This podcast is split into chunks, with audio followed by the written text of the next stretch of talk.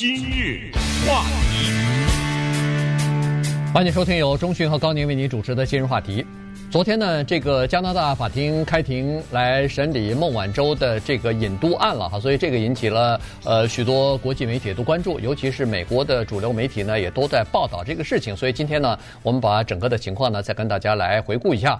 呃，因为这个事情呢已经一年多了，自从孟晚舟在加拿大机场被逮捕到现在，已经差不多十四十四个月了哈。那么从去年的一月份，美国政府向加拿大政府提出引渡申请的时候，到现在也已经一年了啊，所以这个呃整个的事情呢，呃拖的时间比较长。那么这个审理呢，就昨天开庭这个审理呢，据说这次预计大概是一个星期左右。它不是审理这个案子，主要是就双重犯罪的这个事情呢，要进行检辩双方的。辩论啊，就看看到底是不是符合引渡的条件。因为根根据加拿大的法律来规定呢，就是说，如果要是一个国家要加拿大把一个呃这个嫌疑人引渡到另外一个国家的话，除除了证明他在另外一个国家犯法以外，还这个犯的法呀，必须要在加拿大也属于犯法。如果在加拿大不属于犯法的话，那这个案子自然就消除了啊，就不不构成引渡的条件。所以现在呢，争的是这件事情。嗯，那我们就来小小的回顾一下，就是看一看他做了什么，或者是美国指控他什么，然后美国指控他的这个罪在加拿大算不算犯罪？其实呢，说起来也不是那么复杂。当然，你要是揪那个细节的话，那谁都不知道。那这个里面。他们这律师团队里面的文件可能是不知道几百页了 啊，那对这个咱们就不知道。但是大的我们知道是什么呢？就是二零一三年的时候有这么一个事儿，就是孟晚舟呢，他是华为这家公司的财务长，他是负责财务的，他需要跟银行打交道。那当时跟一个 HSBC，这汇丰吧，对，哎，跟这家银行打交道，当时就告诉这个银行，他说我们华为跟一个叫做 Skycom 的公司啊。是合作关系，也就是 Skycom 是 Skycom，华为是华为，是两家公司。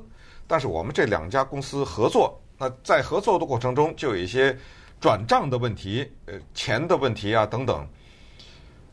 没事啊，这本来是没有问题的。Skycom 呢，如果它是一个独立的公司的话，它又不是一个美国的公司，它和伊朗做生意也没什么问题。除非就是说，美国人你制裁我，我你制裁就制裁，我跟你没有什么关系，对不对？哎，我跟伊朗做我的生意，你搭不着你的边啊，就是这么一个事儿。现在呢，美国他查出来，他从里面可能又调查了一些内部的人呢，找了一些资料啊。之前我们也给大家介绍过，就是 Skycom，它有的信纸上面都什么印着华为什么之类，最后就查出来。这一家叫做 Skycom 的公司和华为不是合作关系，是从属关系，子公司一家公司。那这样的话，华为的问题在于，他说了，第一呢，你跟美国之间有千丝万缕的技术联系，拿了很多的技术啊什么，我给你也是有条件的，就是你不要跟去伊朗卖给他呀，你别跟伊朗做生意，我这制裁着呢，那你这边跟他做生意，我制裁了半天，不是白费了吗？对不对？所以你违反了这个。第二呢，你欺骗了银行，还不是汇丰这一个，是四个银行一共。嗯。你欺骗了四家银行，你跟这四家银行都说这个公司跟你是合作的关系。那么，那么这样的话呢，你害了这些银行，因为这些银行他不知道，那他就可能面临被美国的制裁啊。嗯。对不对？你等于因因为你的这个动作等等一系列，所以。你违反了美国的法律，那么我要审判你，请你到美国来审判，这是美国的部分。那我们现在看看 加拿大的检方说些什么？对，加拿大的检方呢是这样子哈，他是说，呃，欺骗银行这件事情呢，他说，呃，这个关键引出这个案子的是核心呢，是那个到底对伊朗是不是应该制裁？他说：“美国对伊朗实施经济制裁，但是加拿大并没有接受这个制裁。也就是说，加拿大并没有跟着美国一起去制裁，呃，伊朗。那么，既然这样的话，在制了就是说华为违反了美国的经济制裁法这件事情上，在加拿大是站不住脚的。原因原因就是在加拿大这不属于违法，因为加拿大政府并没有制裁啊。所以呢，这是第一个啊问题。第二个问题，他是说，你说是对这个呃汇丰以及其他的三家银行进行诈欺，对他们造成了叫做损失啊。但是所谓的损失，就是他们面临了可能会遭到美国政府制裁的风险。但是他说，从目前的状况来看，这三家四家公司呃四家银行并没有实质上的任何经济方面的损失，所以这个也算不上说是对他们造成了实质的损失。于是。这个华为的或者说是孟晚舟的律师认为说，这个呃不构成双重犯罪啊，这样的话呢，这个案子不应该呃就是引渡啊，他是这么提出来的。同时呢，除了这个案子之外，孟晚舟的律师还提出另外一个呃，他们告加拿大政府的一个案子，就是说孟晚舟在机场转机的时候，加拿大。结果，皇家骑警就是等于是这个加拿大的 FBI 了，联邦调查局了。他在逮捕或者是拘留孟晚舟的时候，呃，非法扣留他三个多小时，把他手机收取以后，要了密码，然后查他的手机啊，什么呃，询问他的个人资料啊，反正就是行李也打开了，哎，行李也打开进行检查什么的。所以这个违反了孟晚舟的这个个人的权利啊，呃，然后这他孟晚舟的律师是说这个。你等于是加拿大的政府，实际上是和美国政府合谋起来，一起对孟晚舟采取了叫做私自扣押的这个手段啊，这个是属于至少是违反了孟晚舟的权利。于是他不光是孟晚舟的律师是把加拿大法院告上了民事法庭，这是另外一个诉讼案。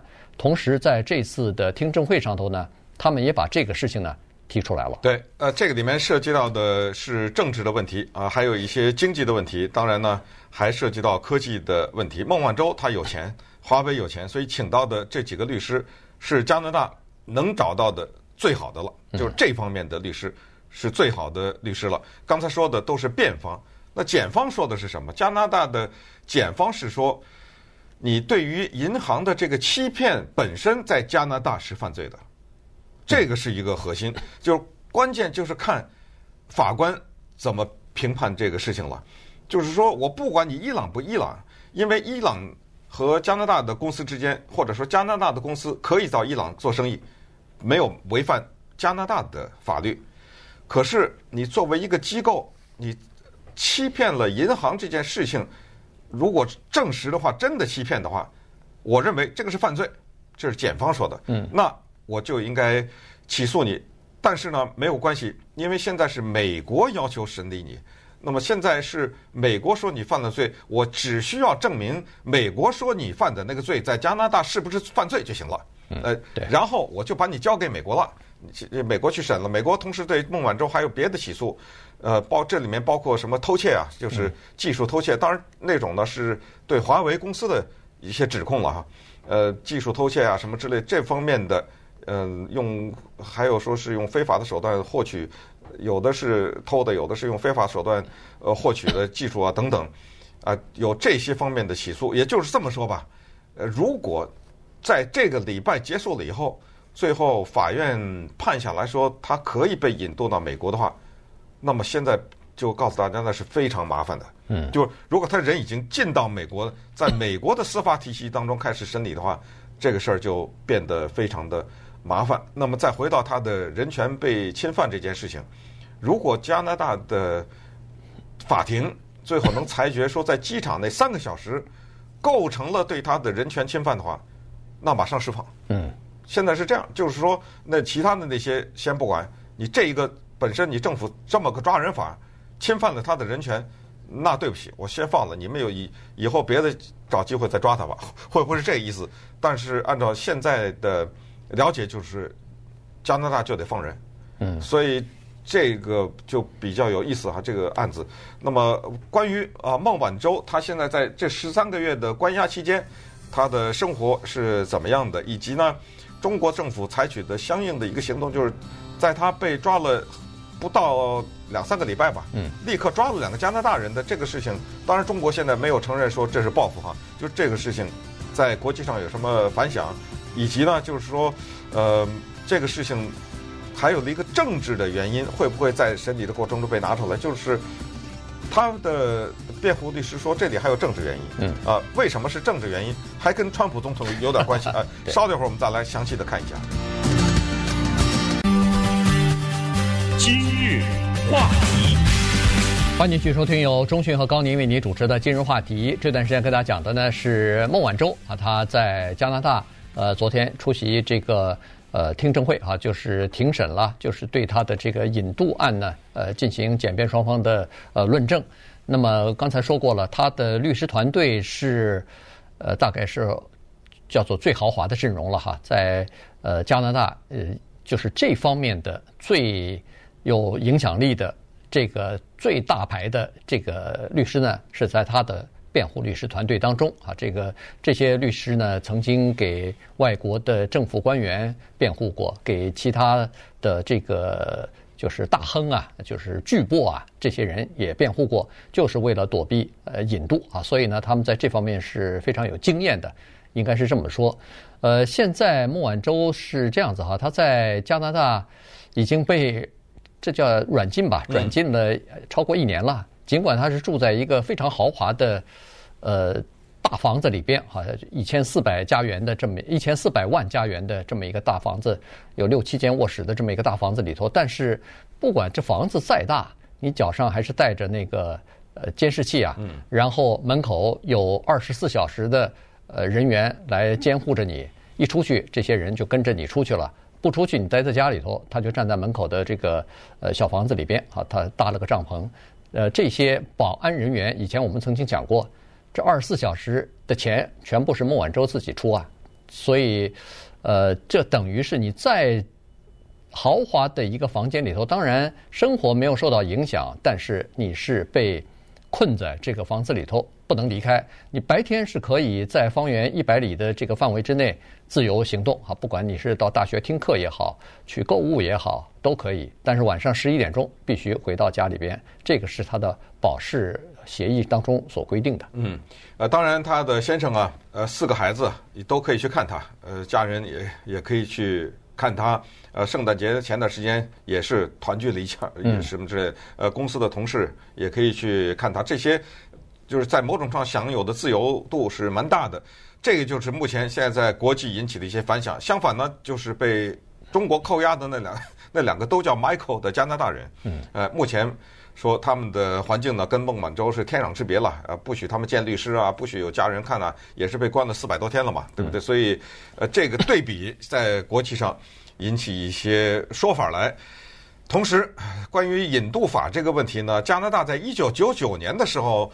通过了新的一个修改，这个东西不知道是加拿大当时是在什么特殊的情况下对这个进行的修改。那么，在一九九九年做了这个修改以后呢，使得百分之九十以上的引渡请求都会得到批准。那也就是说，这件事儿就会影响到孟晚舟。那也就是说，他把这个门槛呢放得非常的低，就是说，呃，是这种情况可可以，呃，那种情况可以。放得很低，才导致百分之九十以上的都可以被引渡。那么这样的话呢，这个是一个对孟晚舟不利的因素。所以在这个期间，当然在法官裁决之前，咱们谁也不知道，对不对？最最后裁决怎么样？那孟晚舟这十三个月怎么过的呢？他现在去什么上上课呀、看看书啊、画画，据说画油画呢，在家里边。对对。呃，画画油画啊，跟律师见面呐，跟家人团聚一下呀，什么之类的。但是前段时间呢，他在华为的网站上面发表了一个公开信，那就跟华为的员工，当当然其他的人也可以看到了。他就是讲他在加拿大的生活啊，他就是说，其实呢，他时不时的还会有一些恐惧感油然而生啊，在这个地方，因为其实我们反过来想想，假如你是孟晚舟的话，你的脚上带着这么一个卫星跟踪器，然后面临着有可能被送到美国去的这种引渡的可能。然后送到美国以后，你有可能真的闹不好被判了个刑什么之类的。对，一下在监狱里一下，这个确实是这个。你不是他的话，你根本这个时候你有再多的钱也没什么用。所以他的身边的人呢，包括公司的一些高级主管什么去看望他以后，也接受一些媒体的访问，就说说他听起来有很大的自由，他可以去什么 Richmond 啊，什么这个地方，呃，他可以去，就是离他他在温哥华嘛，对不对吧？他的呃不对，可以去相对的来说比较远的地方去，他基本上都不享受，呃，不去，呃，他有这个权利，但是他不去，没这心情出去。是大家也都知道，其实在他门口观察那些警卫也都知道，他基本上不怎么出门的。对，他就在家待着，出门就是去跟律师去见面去。有的时候律师要到家里来，他根本家都不出，就在家待着。其实他的心情，你可以想象也是非常复杂的。那肯定，那肯定，因为呃，因为就是面定的面面对的就是他生活或未来的不确定性嘛，他不知道到底是会不会引渡。如果引渡的话，到美国十有八九可能会判刑啊，所以这个不确定性是很折磨人的哈。所以，呃，当初他被逮捕的时候呢，在机场被逮捕的时候，说是他两个小的孩子还在加拿大读书呢。那么他逮捕之后，显然孩子不能待在加拿大了，这个可能会受影响，所以孩子就回国了。所以他现在四个孩子都在国内呢。当然有的时候可能会来看他来，但是也不是。孩子都要上学啊什么的，也不可能长期陪在他身边啊，所以这是一个问题。当然，他呃，据说是他的先生和他母亲，反正轮流的都会来陪一陪他。可是陪一陪，只是了解一下寂寞之心，但是他那个心情和思想上的这种压力，那是减轻不了的。对，因为他夹在两个大国之间，现在加了个加拿大啊，三个大国之间。他夹在这儿导致了什么？全世界的人都知道，现在西方在围堵华为，嗯，对不对？那华为是他家的公司，他爸爸呀，嗯，对不对？创办的，所以整个的由孟晚舟在十三个多月以前的被扣押这件事情引发的，后来的包括中美贸易战的之间的各种头绪，以及对华为的这种控制，这些都是很大的事情。对于这家大的公司来说，尤其他是一个这么高级的主管来说，都是要承担的压力。所以在这种情况之下呢，他去画画油画什么，真的也是可以理解。刚才一开始说到政治的因素，就川普他说了一句错话嘛，对不对？现在被孟晚舟的辩护律师给揪住了。当时说，他说在中美贸易谈判的期间呢，他愿意干预，把孟晚舟作为一个条件，也就是言外之 之意，就是如果中国答应某些条件的话。他可以让孟晚舟早点放出来，什么之类的，或者是他有这意思吧，对不对？大家听他的话的人都理解。那这一下就麻烦了。你怎么说他犯罪？他显然是没犯罪啊。那这对。你显然是只是把他拿出来作为一个中美贸易战，让中国在贸易方面让步的筹码。就是如果咱们想想象一个情况，就是中国如果大面积的让步，那么孟晚舟，你呃，川普就可以让他释放，那这就说明他没犯罪啊，嗯，对不对？所以现在又。弄出来，在法庭上，在加拿大法庭上，此时此刻，这就是一个原因呢，嗯，对不对？就是你捏造出来一个罪行，就扣人呢，对。所以你说现在麻烦不麻烦这个事儿？嗯，但是你从实际的情况来看，你说他真的没有政治方面的因素吗？这个有的时候你你仔细想想，你你站在这个比较中立的角度来讲，可能也有，因为呃，就是违反那个。什么银行诈欺法呀？什么这人多了，在这种那个公司里边，尤其是国际大公司里头，也没见谁真的就在其他地方就被扣留住了，或者就被逮捕了。他有一百种其他的方式可以去处理这件事情，哎，他偏偏就是用这个方法把孟晚舟给扣下来，再加上川普的大嘴巴讲的那番话，实际上就稍微有点透露。他这方面的这个情况哈，所以这个在辩护当中呢，一定也会被提出来，因为在加拿大的法律当中也是说，在引渡的时候，这个案子不能有任何政治方面的因素啊。如果要是有政治因素和干预的话，那也不能构成引渡啊。所以这反正，但是从目前的状况来看呢，刚才说了，百分之九十的案子可能会引渡，嗯，所以孟晚舟被引渡的可能性还是极大极大的，比他。呃，释放的可能性要大许多。不过可以想象得出来，就是即使这个法庭判说是可以引渡，那孟晚舟肯定还会提出上诉，可能打到加拿大的最高法院去。这百分之百的，对，打到最高法院去，呃，也无外乎就是多拖几年的时间吧。因为呃要排期啊什么的，可能还要再拖个一两年、两三年。呃，然后那他看看。这种软禁的状态就还在继续下去啊在那儿软禁着哈。对啊，所以这些事情呢，就引发了我们一个想法，就是说国际之间的这种纠纷呢，或者是这种比较大的事件呢，是我们老百姓所不知道的。也就是说，美国他在通知加拿大做这个事儿之后，他难道不知道我们所说的这一切吗？他当然知道啊。呃，难道美国他不知道把孟晚舟无无缘无故的扣了三个小时，这个是有侵犯他的人权，或者对加拿大不可能？要不然 你要是不知道的话，你丢脸丢得很大呀。你做了这么大的动作，到最后反过来倒着咬你一口，说是你犯法了，你这叫什么事儿啊？对不对？所以我只能说这里边有我们不知道的事儿。那咱们只能看法院最后怎么裁决吧。